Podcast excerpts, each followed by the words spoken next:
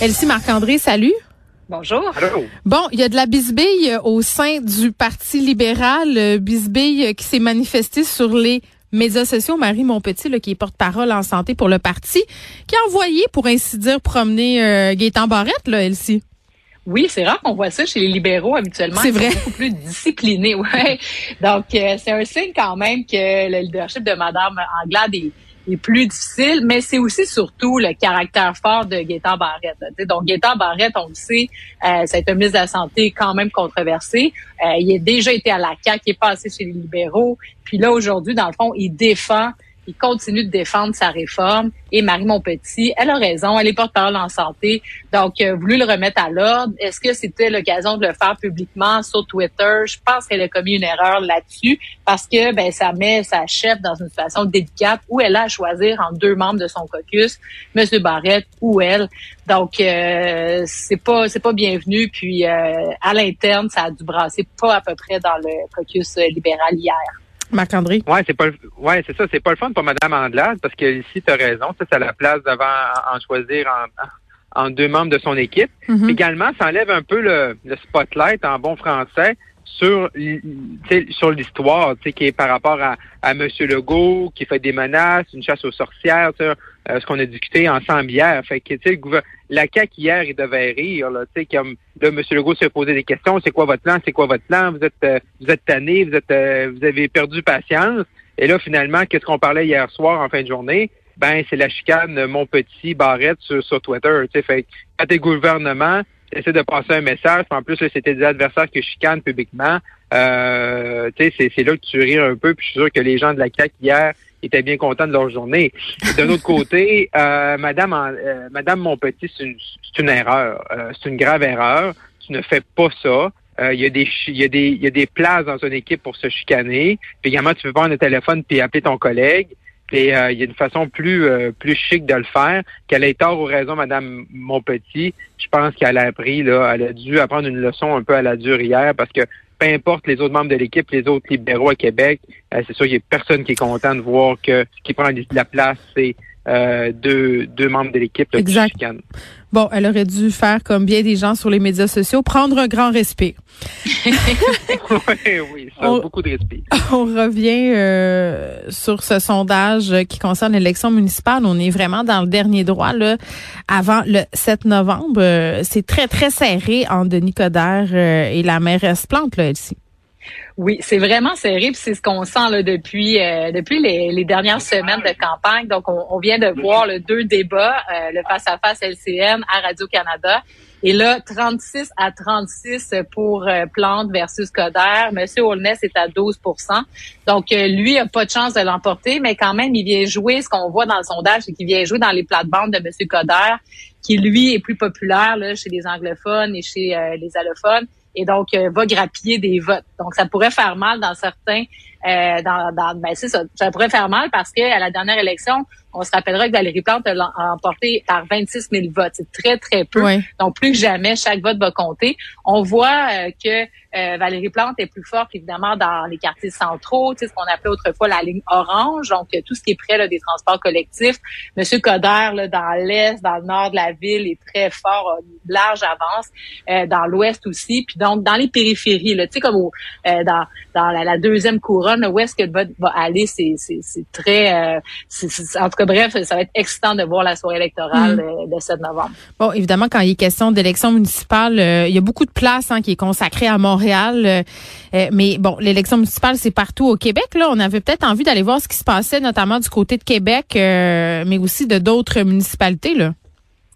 Ouais, mais du côté de Québec, là, ça bouge. Là. Et là, c'est le, là, ce qui va être intéressant de voir, c'est est-ce qu'il reste assez de temps pour euh, Bruno Marchand, qui est euh, le chef de Québec Fort et Fier, hmm. parce que au début de la campagne, euh, Madame Savard, là, qui est la dauphine entre guillemets de Régis Labombe, celle qui a repris le parti, qui a changé le nom de parti, avait une grosse avance sur Monsieur Gosselin, Monsieur Marchand.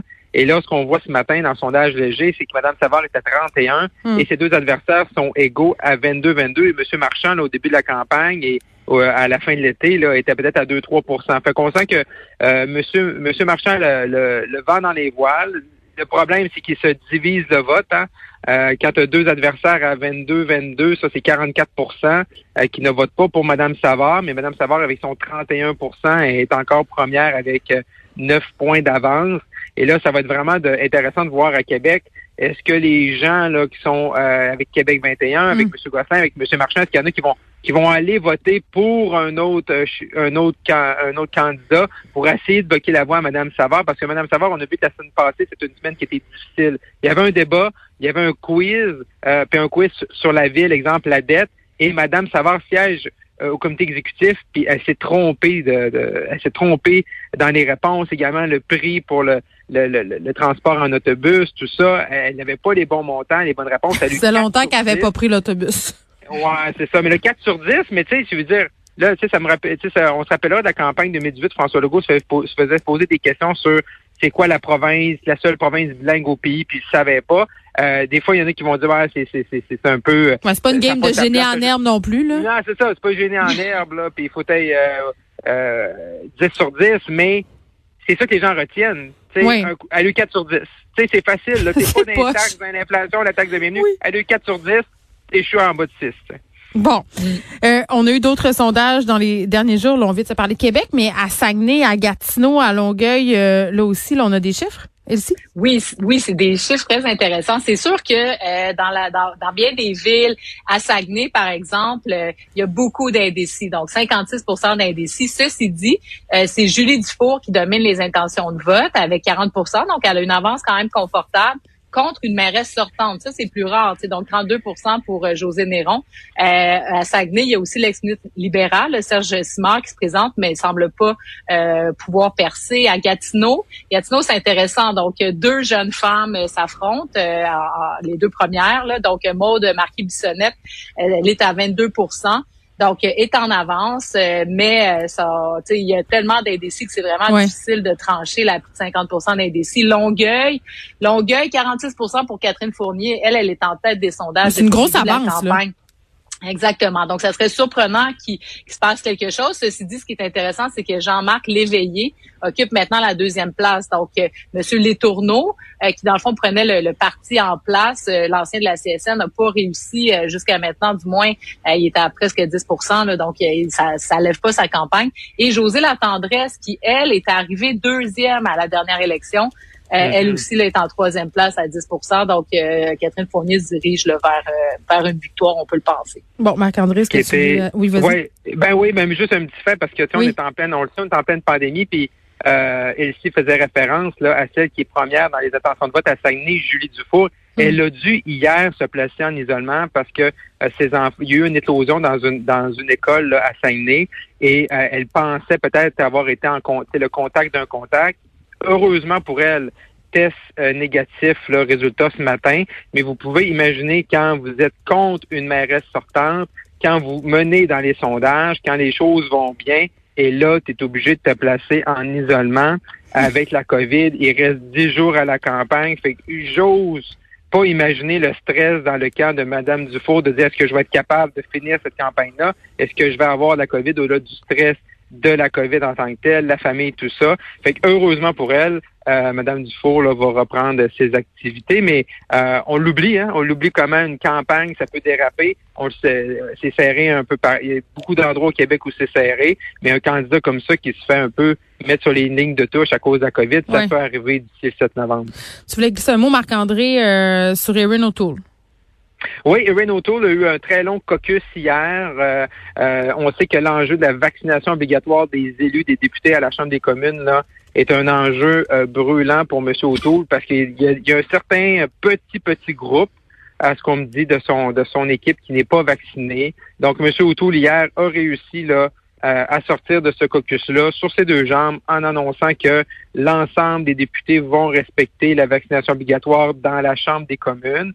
M. O'Toole va quand même demander à ce que la décision qui avait été prise par ce petit groupe-là de députés de la région interne soit euh, débattue, mais par l'ensemble des 338 députés. Mais au moins, M. O'Toole a assuré que euh, les députés euh, conservateurs qui vont être en chambre vont respecter l'obligation de la double vaccination, mais également ce qu'on voit de plus en plus à Ottawa, et je ne sais pas si c'est une euh, ça va devoir, drôle de voir, ça va être intéressant de voir comment ça va sur question. On voit le NPD, exemple, qui demande est-ce que le Parlement virtuel ou de forme hybride présentielle virtuelle reste malgré la fin de la pandémie. Et là, ça aussi, ça va changer tout le travail des députés ceux qui sont plus dans le, dans le nord de la Colombie-Britannique ou en Gaspésie ou à Terre-Neuve, mais également aussi ça change les débats. C'est sûr que pour le gouvernement, es tout le temps content de gouverner puis de pas te faire achaler par les partis d'opposition, mais est-ce que les partis d'opposition vont perdre, exemple pour le Bloc, l'NPD, les conservateurs, un peu de leur pouvoir et le fait de demander des comptes aux libéraux? Donc, c'est une c'est un débat qui va arriver là très, très bientôt à Ottawa, puis j'imagine dans l'ensemble des euh, assemblées législatives à travers le pays. Oui, par rapport à, au, à son leadership, à M. Auto, là, parce qu'on sait là euh, qu'après la défaite des élections, là, on se demandait ensemble est-ce qu'il va rester, est-ce qu'il va partir, ça va être quoi sa position euh, au sein du parti. on en est où par rapport à tout ça, Marc-André? Ben, monsieur, monsieur Auto est encore, est encore en selle. Il, doit, il doit gérer son caucus. Euh, ils ont voté là, pour se donner le pouvoir de déclencher euh, à tout moment un vote à l'intérieur du caucus avant d'attendre le vote des membres euh, au prochain congrès en 2023. Présentement, il semble être en bonne position avec un, B très, très, très, très, très minuscule. Hmm. C'est très fragile. Il va devoir être capable de montrer du leadership sans mettre euh, certains de ses députés à dos, parce que sinon, ceux-ci pourraient décider de déclencher un processus que M. O'Toole ne voudrait pas avoir à combattre là, dans les prochains mois. Et, si j'étais curieuse de t'entendre, on, revient du côté des, conservateurs, mais au Québec, là, les derniers chiffres qui sont sortis là, sur les intentions de vote euh, qui placent euh, le Parti conservateur du Québec avant le PQ. Oui, ben c'est quand même quelque chose.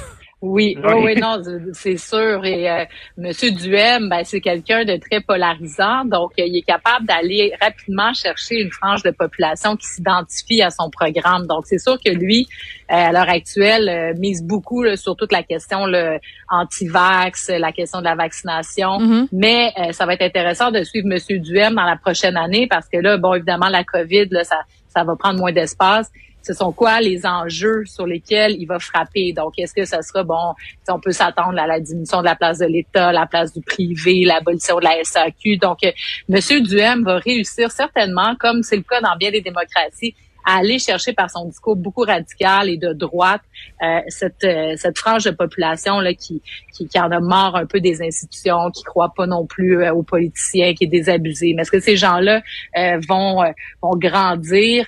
Moi, je pense pas. donc, il va atteindre un certain seuil, mais ça va peu faire mal dans la région de Québec parce qu'on sait que lui, son vote est très, très, très concentré. Donc, euh, d'un point de vue électoral, il va focuser. Mais oui, mais sachant euh, que les personnes qui partagent peut-être les convictions euh, d'Éric Duhem ont un certain penchant souvent nationaliste, est-ce que vous pensez que ça peut expliquer le fait peut-être qu'ils sont allés grappiller des gens qui peut-être auparavant étaient plus PQ, Marc-André? Hmm. Moi, je pense pas. non?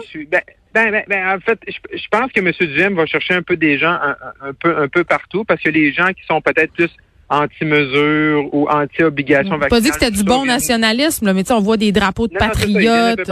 mais mais euh, tu sais, M. Duhem, il va stagner ou croître selon sa performance à, lui. Comment il va, comment il va faire s'il continue sur cette lignée-là tout le temps d'être anti euh, anti-pandémie ou anti-mesures ou anti-vaccin ou il, il, va il va pas il va pas pouvoir croître. Sais, ça va être un, un 8, 9, 10 comme on voit présentement.